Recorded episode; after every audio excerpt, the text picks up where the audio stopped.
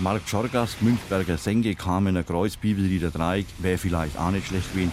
Aber heuer haben wir gesagt, heuer lassen wir mal im Urlaub richtig die Sau raus, da leisten wir sich was ganz Exklusives. 14 durch Standspur, Ausfahrt Greding.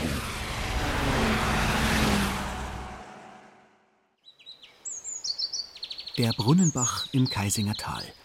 Nur gut einen Kilometer Luftlinie entfernt, östlich der A9, wo sich das schwarze Asphaltband sanft neben der Schwarzach den Gredinger Berg hinaufschiebt, Richtung Nürnberg.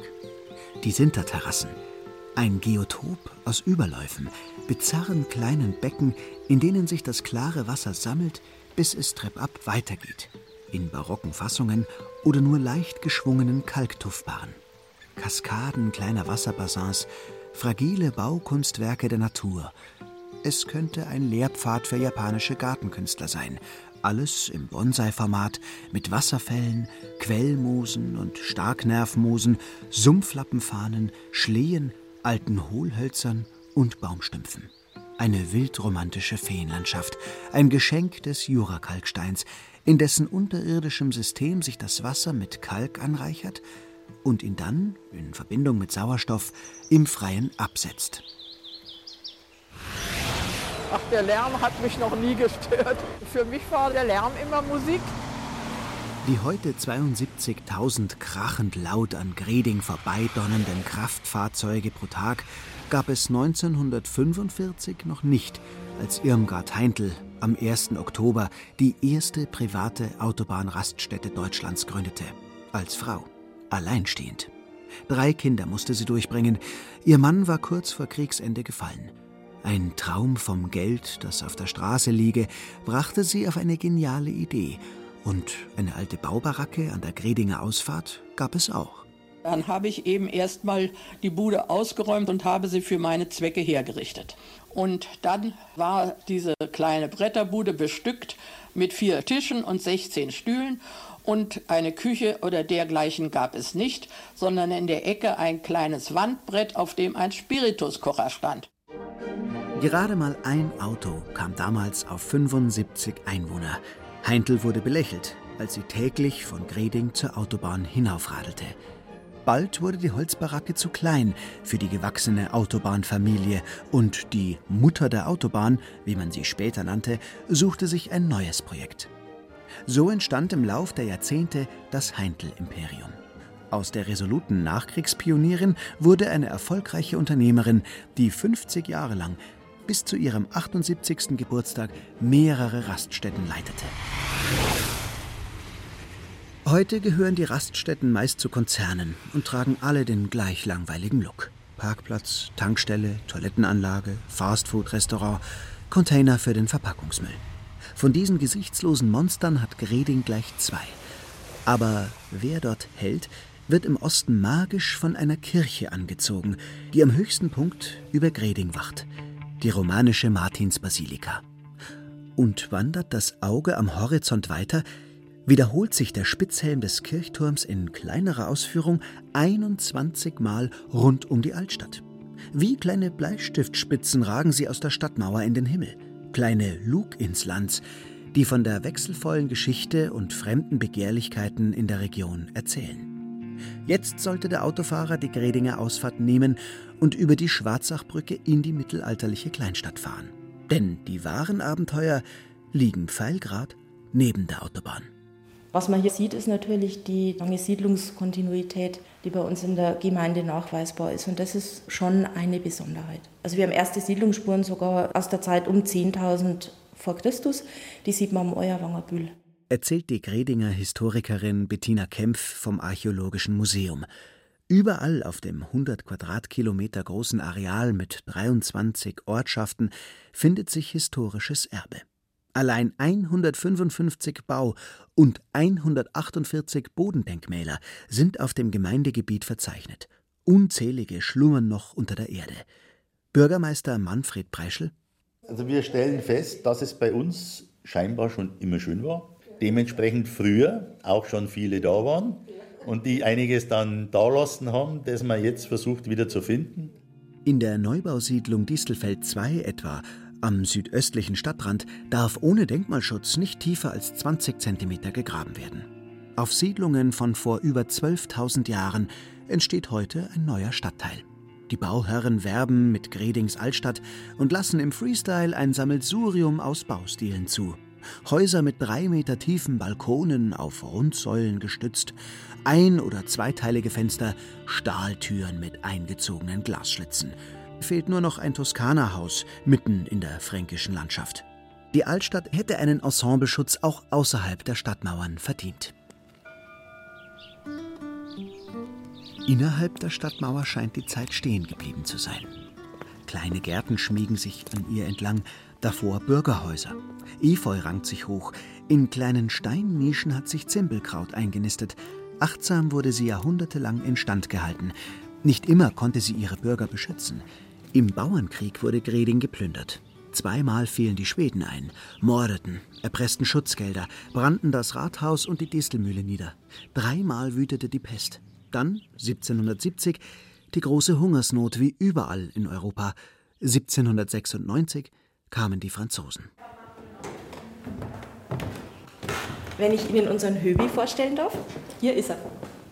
Der Merowinger aus dem 7. Jahrhundert steht einem in einer lebensgroßen Nachbildung Aug in Aug gegenüber, mit Pfeil und Bogen, wachem Blick. Schweineripperl legten ihm die Hinterbliebenen als Wegzehrung ins Jenseits mit ins Grab. Als in den 1990er Jahren beim Bau der ICE-Trasse tausend vorchristlicher Grabstätten in Großhöbing gefunden wurden, beschloss die Gemeinde, das ehemalige Gasthaus zur Post, das protzig stufengiebelig am Marktplatz steht, größer als das Rathaus, zum Museum umzubauen. Mammutzähne, Goldfibeln, Werkzeuge, Hütten und Feuerstellen aus der Jungsteinzeit kann man im Archäologiemuseum bestaunen und sich ein Bild machen vom Leben unserer Vorfahren. Von einem grausamen Überfall, von Blutrache oder Meuchelmord erzählt der europaweit einzigartige Fund eines Fürstengrabs. Zwei Grabkammern mit fünf Kriegern, die sich im Tod an der Hand halten, so wurden sie von ihrem Stamm vor 1400 Jahren beerdigt. Sie liegen als nachgebildete Figurinen im größten Raum des Museums. Durch die Dachfenster fällt Licht auf die Augenlider. Ein bizarres Licht- und Schattenspiel lässt sie fast lebendig erscheinen. Also unser Fürst von Großhöbing war höchstwahrscheinlich Gefolgsmann des Herzogs von Bayern und hat hier vor Ort im Grenzgebiet zwischen Bayern und Franken die herzoglichen Rechte wahrgenommen.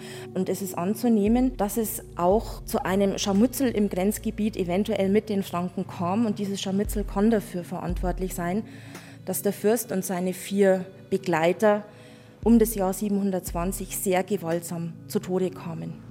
Dass die Bajovaren tapfer kämpften und ihren Mördern ordentlich zusetzten, bezeugen die abgehackten Finger, die den fünf Kriegern als Trophäen ins Grab gelegt wurden.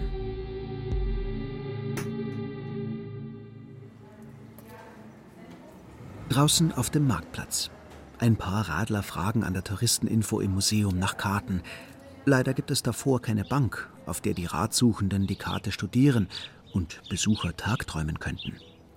Das fürstbischöfliche barocke Jagdschloss gegenüber zeugt von der einstigen Betriebsamkeit, als die Kutschen der Eichstätter Jagdgesellschaft Sommer für Sommer rumpelnd vom Fürstentor heraufratterten und samt Personal die Stadt bevölkerten. Erst als die Nazi-Panzer und später die der US Army durchrollten, brach das mittelalterliche Tor zusammen, wie aus Protest. Greding gehörte einmal zum fränkischen Königshof, beheimatete viele Handwerker, vom Gerber bis zum Schmied, Wagner, Sattler, Schneider, Schuster. Sieben Brauereien gab es. Heute wirkt der Platz wie ausgestorben. Einige wenige Autos kommen über eins der drei Tore herein. Ein paar Leute erledigen was im Rathaus. Es gibt eine Apotheke, einen Metzger mit besten fränkischen Bratwürsten. Der zweite daneben musste aufgeben. Das Haus steht zum Verkauf. Ein paar Wirtshäuser, Filialen von Kettenbäckereien.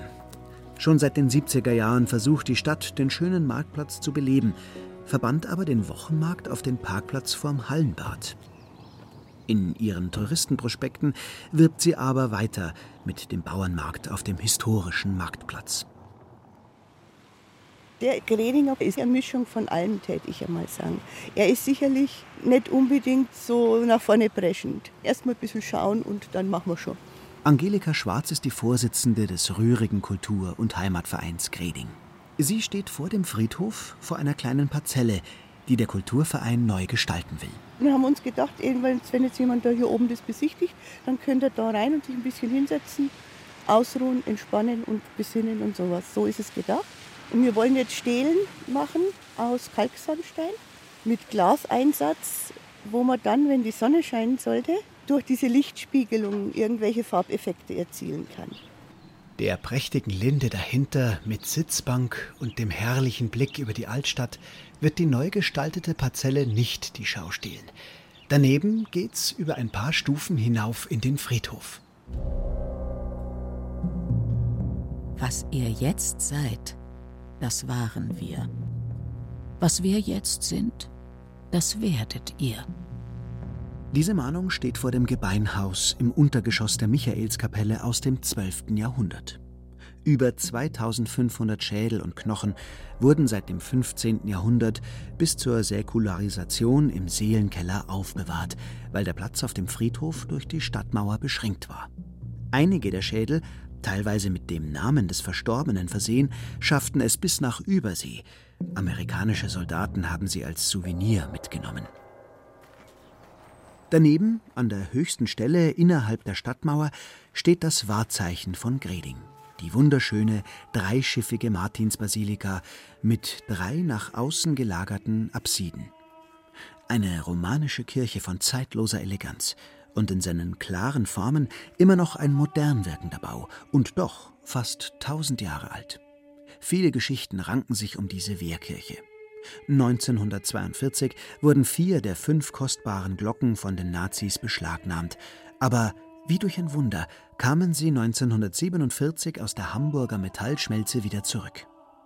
Mitte des 18. Jahrhunderts ließ ein Stadtpfarrer viele vorzeitliche Denkmäler zerstören, ließ Grabplatten adeliger Geschlechter zu Treppen umbauen, sakrale Malereien abnehmen. Ein Bauer der die Kirche nach der Säkularisation kaufte, machte daraus einen Stall und ließ alle romanischen Wandmalereien mit Kalk übertünchen, die erst 1907 wieder freigelegt wurden.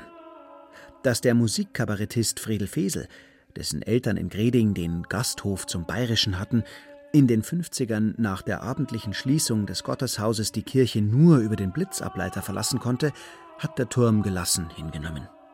Doch manche Umbauten und Erweiterungen des Kirchenschiffes im Laufe der Jahrhunderte machen sich jetzt bemerkbar. Aus drei Dächern über den drei Schiffen wurde ein einziges, und das viel zu schwere Teil bricht jetzt der Kirche fast das Genick. Noch thront sie unverdrossen über der Stadt, mit einigen Rissen zwar, aber eine Renovierung ist geplant. Von der Kirche aus fällt einem in der Ferne wieder die alte denkmalgeschützte Distelmühle ins Auge. 1910 wurden auf ihrem Gelände zwei keltische Hütten mit Werkzeugen und Pfählen ausgegraben, die die prähistorische Staatssammlung in München requirierte. Die heutigen Besitzer lassen den hohen Mühlenbau und das fachwerkgiebelige Müllnerhaus aus dem 17. Jahrhundert verfallen. Verwahrlost steht sie da. Eingeschlagene Scheiben, halb zerfetzte Vorhänge wehen traurig in den Fenstern. Nicht weit weg die Kaisinger Sinterterrassen, Dort gibt es keine Einkehrmöglichkeit. Vielleicht wäre das eine Zukunft für die Mühle, die 400 Jahre lang ihre Aufgabe erfüllte. Früher haben wir in der Distelmühle unser Mehl geholt. Das Getreide runtergefahren mit den Ochsen. So, fällt euch. Ja, dann habe ich auch immer Haarschlachtung gemacht bei denen drunten. Was halt, ja. Hans Gmelch, daheim im beschaulichen Heimbach auf der anderen Seite der Autobahn. Vor knapp 130 Jahren kaufte seine Familie hier in dem abgeschiedenen Waldtal ein leerstehendes Mühlen- und Gastwirtsanwesen. Ein Geheimtipp für alle, die sich nicht gern im Pulk durch die Ferienregion Naturpark Altmühltal bewegen wollen. Der verschmitzte 85-Jährige kennt alle Geschichten der Gemeinde. So war er auch ein sprudelnder Quell für den Gredinger Stadtchronisten Ottokar Wagner, der seinem Freund nicht nur ein Gedicht widmete. Am Waldhang, im Tale gelegen, weiß ich eine Schenke vertraut. Dort unter Büschen und Bäumen auf einem lauschigen Platz, da kannst du die Stunden verträumen, denn die Welt, sie ist dort ein Schatz. Der Wirt, jener alte Getreue, schenkt ein von dem labenden Trunk. setzt sich, um den Gast zu betreuen, blickt rückwärts und wird wieder jung. Gar viel weiß er zu erzählen. Wenn wir unser 100-jähriges Jubiläum gefeiert haben, hat er mit viel beigetragen, schriftlich und beratend. Er war Jäger und Fischer und ein guter Mensch, muss man echt sagen. Hans Gmelch erzählt von den tausend Fledermäusen, die im Dachstuhl der gegenüberliegenden Pfarrkirche wohnen, von den Feuersalamandern an den Waldhängen, von den vielen Orchideenarten, die es auf dem Wanderweg nach Greding hinüber gibt. Im Gasthof Gmelch, den er zusammen mit seinem Sohn führt, gibt es selbstverständlich hausgemachte Würst mit ordentlich Majoran und Piment, Forellen und Karpfen aus dem eigenen Weiher. So richtig mit Abschluss gelernt hat er nix, Sie waren ja 16 Kinder. Können tut er aber alles. Selbstverständlich auch Brot backen. Das ist Tradition. Seine Großeltern haben das auch schon gemacht. Was mich wundert, aber doppelt gebacken, was meinen Sie damit? Weiß ich nicht. Ich sage, das ist einmal gescheit bauen, das langt auch. Jeden Tag das Brot raus und dann nochmal rein. Das ist Schmarrn. Und natürlich kennt Hans Gmelch die Gredinger Mehlbeere, jenen Baum, den es weltweit nur hier gibt, gleich ums Eck an den Hängen des Pfaffenbergs. Mehlbeerenspezialist ist der Diplombiologe Norbert Meyer, der in seinem Garten viele Sorten stehen hat. Die Mehlbeere gehört zu den Rosengewächsen, aber von Duft keine Spur. Wenn man sie im Garten hat, stellt man fest, die stinken. Die haben die Duftstoffe drin, die ein vergammelnder Fisch erzeugt. Aber die locken damit halt ihre pollenfressenden Käfer an. Und wenn die auf dem fünften Baum sind, dann haben sie da die ganzen Bäume im Zwischenbereich bestäubt. Und so fretten sich die halt durch den Jura und wenn 10.000 Jahre rum sind, dann haben sie da Areal. Bevorzugt auf Muschelkalk wachsen diese Bäume, die viel Licht brauchen und nicht von anderen Bäumen überwuchert werden dürfen. Das Holz ist ziemlich wertvoll. Es ist übrigens Edelholz. Die traditionelle Bewirtschaftung von diesen Wuchsarten, die ist nicht dazu geeignet, dass man bei uns traditionell Wertholz draus gewinnt. Das wissen die Leute nicht. Und dann haben sie halt 100 Jahre später keinen Baum, der 10.000 Euro liefert, sondern dann haben sie halt Brennholz. Keine drei Kilometer nordwestlich vom Gasthof Gmelch liegt, versteckt auf 500 Metern Höhe des Weißen Jura, wieder eine Seltenheit. Das denkmalgeschützte Bleimer Schloss, das der Kieferorthopäde Harald Eberhard zu einem Weingut umgestaltet hat. Als dem Hobbywinzer seine Frau zu Weihnachten ein Buch schenkte über das Weinanbaugebiet Burgund, las er etwas von Muschelkalk, der die Wärme hält und dem Wein eine gewisse Frische und Klarheit verleiht. Dann haben wir hier von der LWG Landesanstalt ein Bodengutachten machen lassen, also komplett Bewertung. Ist diese Gegend für Weinbau geeignet? Und dann kam raus, bester Boden, Muschelkalk mit brauner 10% Humusanteil. So kam ihm die Idee, es hier mit einem Weingut zu probieren. Viele dachten, der spinnt. Aber heuer wird es die erste Ernte geben und es schaut vielversprechend aus. Hier ist permanenter Wind. Der Wind trocknet die Beeren ab und im Sommer ist hier richtig knackig heiß heroben. Man hat jetzt hier das Klima wie in Burgund oder in Italien vor 40 Jahren. Und auch das denkmalgeschützte Schloss und die Wirtschaftsgebäude, die auf einer mittelalterlichen Burg stehen, sollen renoviert werden. Da ist zum Beispiel alte Putz da noch, das ist quasi nur mit Ochsenblut gemacht. Und da ist ja hinten noch viel interessanter, da ist vom alten Burg ist der Schlosskeller noch da. Das ist ein Rittersaal, acht Meter hoch, richtige Kuppel. In dem nächsten Bauabschnitt geht man dann einmal ganz nach unten. Da unten sind noch Gewölbe, da wissen wir noch gar nicht, was das ist. Wenn man in der Gemeinde Greding gräbt, findet man immer etwas. Jedenfalls hat das neue Weingut Bleimer Schloss schon die Bio-Zertifizierung und in gut einem halben Jahr wird der erste Spätburgunder zu verkosten sein im renovierten Weinstadel. Eine neue schöne Einkehr auf dem Wanderweg Nürnberg-Altmühltal. Das nächste Abenteuer abseits der Autobahn. Kaukasische Ovtcharkas von der Einöde Ziegler in einem denkmalgeschützten Gehöft ein paar hundert Meter südlich von Euerbang. Unser äh, Rüdi sitzt im Auto, weil der darf sich nicht reinlassen. Seit 25 Jahren leben Maria und Franz Peters auf dem Zieglerhof mit kaukasischen Ovtcharkas. Also wenn Sie unserem Charlie irgendwas zum Fressen hier halten, dann machen Sie sie total verdächtig. Prächtige, imposante Tiere, etwa tischhoch. Auf den Hund gekommen sind beide auf einer langen Reise durch die Türkei, wo sie Herdenschutzhunde bei ihrer Arbeit beobachten konnten, was sie mächtig beeindruckt hat. Seit 1997 sind sie in der VDH-Züchterliste eingetragen. Ungern lassen sich die Kaukasen etwas befehlen, was ihnen nicht sinnvoll erscheint. Es gibt klare Regeln, aber mehr nicht. Sie denken sehr, sehr selbstständig. selbstständig, hinterfragen eigentlich jedes Kommando in Anführungsstrichen. Also es kommt erst immer der Blick, ist das jetzt sinnvoll? Was noch nicht genau, wie ich das mache.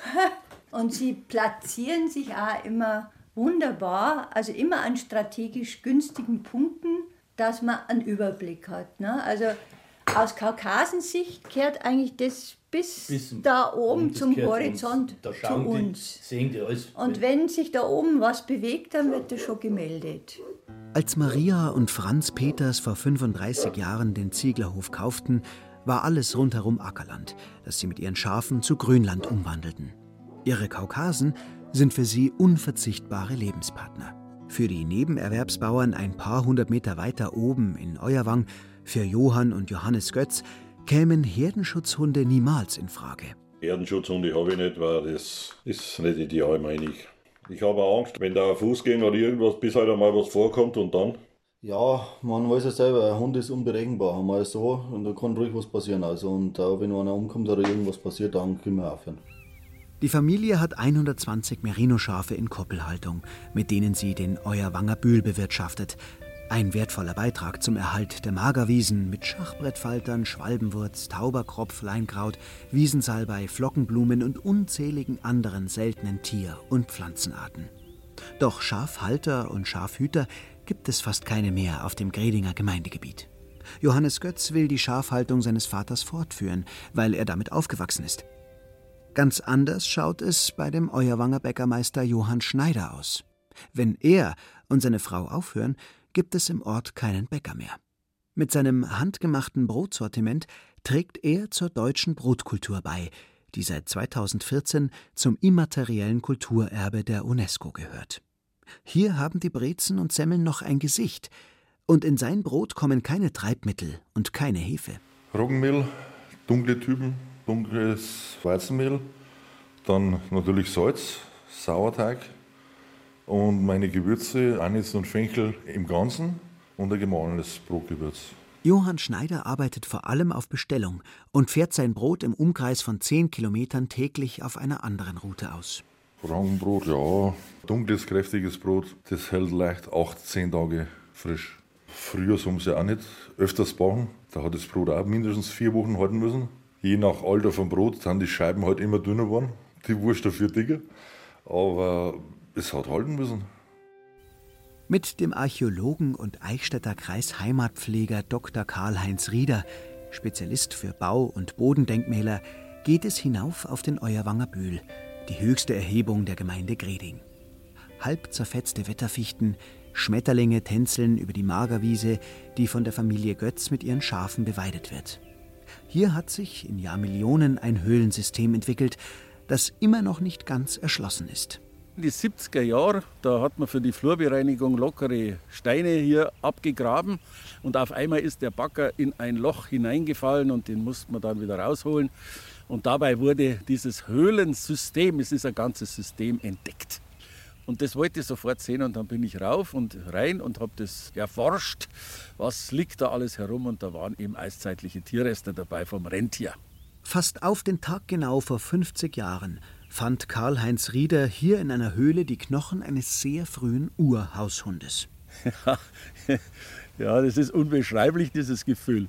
Und es eröffnet sich ein, eine frühe Welt und das war eigentlich mein ganzes Lebensthema. Mit den Funden, die er hier machte, könnte er für das Archäologiemuseum in Greding locker einen ganzen Mammut rekonstruieren. Denn der Euerwanger Bühl ist ein sogenannter Zeugenberg aus Frankendolomit, der besonders standfest und verwitterungsbeständig ist und so einen Großteil der markanten Höhlen bildet und die Schätze der Vergangenheit bewahrt. Wenn man hier den Euerwanger Bühl besucht, hat man einen wunderbaren Blick hinaus in den Westen, auch wenn der heute ein bisschen versteuert ist durch die Windräder. Aber man kann hier unglaubliche Sonnenuntergänge erleben und sich freuen und nicht nur hineinschauen in die Landschaft, sondern auch hinein in die eigene Seele und in die Geschichte des Menschen, wenn man dafür empfänglich ist.